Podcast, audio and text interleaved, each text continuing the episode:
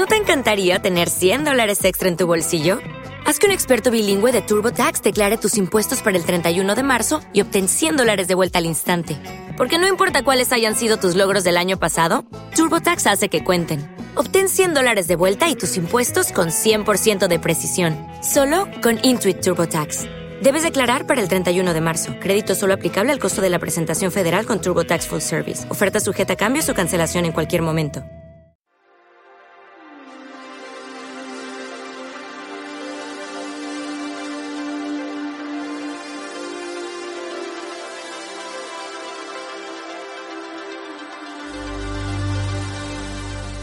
Buenas amigos y amigas del clan zonaovni.com. Arrancamos aquí un nuevo programa, un programa del misterio que a ti y a mí nos gusta.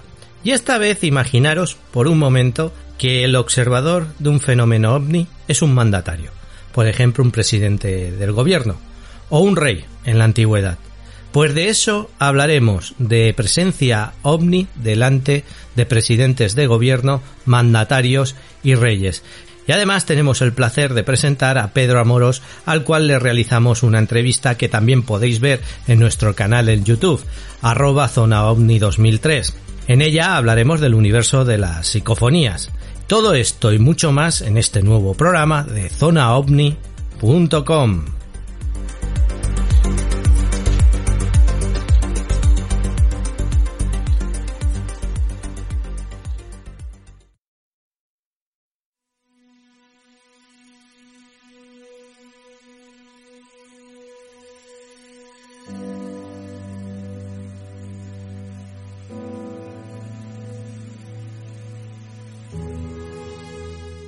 Amigos de zonaovni.com.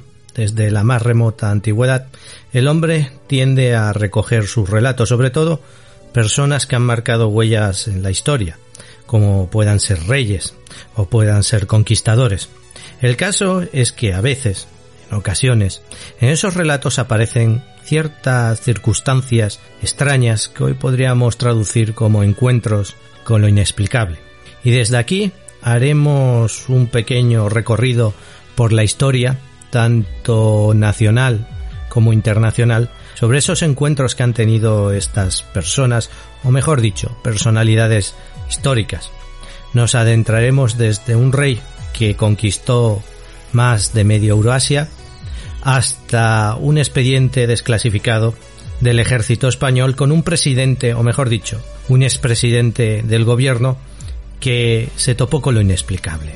Así que empezaremos este recorrido en un pequeño país, en Macedonia, con un rey muy famoso, o mejor dicho, un emperador bastante famoso en la historia, Alejandro Magno.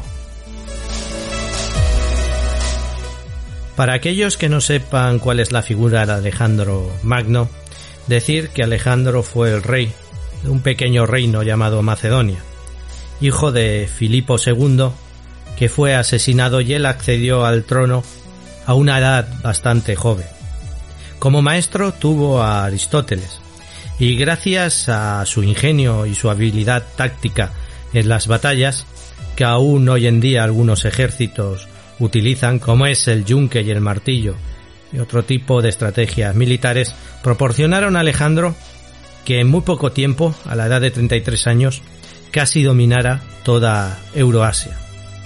Y es aquí cuando los historiadores y los escritores de aquellos tiempos que recogían la bibliografía de las batallas y la historia de Alejandro, que se topan con un primer relato de lo extraño. Y es que Alejandro, allá por el 329 antes de Cristo, intentó conquistar lo que hoy llamamos India. Y para ello necesitó pasar el río Indo. Y es aquí cuando ocurre algo que las crónicas relatan como algo raro, algo que hoy en día nos podría sonar como la aparición de dos platillos volantes. Y es que a la batalla, durante la batalla, Alejandro, en el asalto al río Indo, ve que sobre su ejército y el ejército enemigo aparecen de entre las nubes lo que ellos llaman dos escudos plateados que sobrevuelan sus cabezas, tanto la de su ejército como la del ejército enemigo. Esto provoca que los caballos de su ejército y los elefantes y caballos de sus enemigos se asustaran. Alejandro se alza con la victoria, pero algo tuvo que tocarle aquel hecho porque ya no decidió continuar con la conquista más allá del río Indo. Allí es donde Alejandro Magno decidió poner la barrera a su imperio. Y este fue el primero de los dos hechos recogidos en las crónicas de Alejandro Magno que nos acercan al misterio.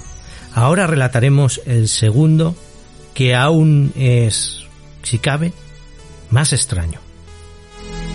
La siguiente epopeya del misterio dentro de las conquistas de Alejandro Magno nos traslada a la ciudad de Tiro.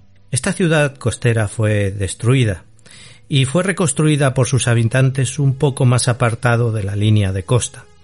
Cuando llegó Alejandro Magno, tuvo que realizar un camino o ejecutar un nuevo sendero para poder llegar a las murallas, para lo cual utilizó los cascos de unos antiguos navíos, porque Alejandro carecía por aquel entonces de una armada. El caso es que esa ardua tarea de construir el paso le llevó seis meses a Alejandro, y una vez construido se dispuso a atacar la ciudad de Tiro. Pero este aquí que encontró una férrea defensa, porque las murallas de la nueva ciudad de Tiro eran bastante altas. Y es aquí cuando el misterio vuelve a apoderarse de la historia. Y es que, según las crónicas, uno de esos dos escudos brillantes que aparecieron unos años antes en la batalla de Lindo, de repente surgió de entre las nubes, dio varios pases a la ciudadela y con un rayo de luz impactó sobre la muralla, la cual quedó parcialmente destruida, lo que ocasionó que el ejército de Alejandro Magno entrara dentro de la ciudad y acabara conquistándola.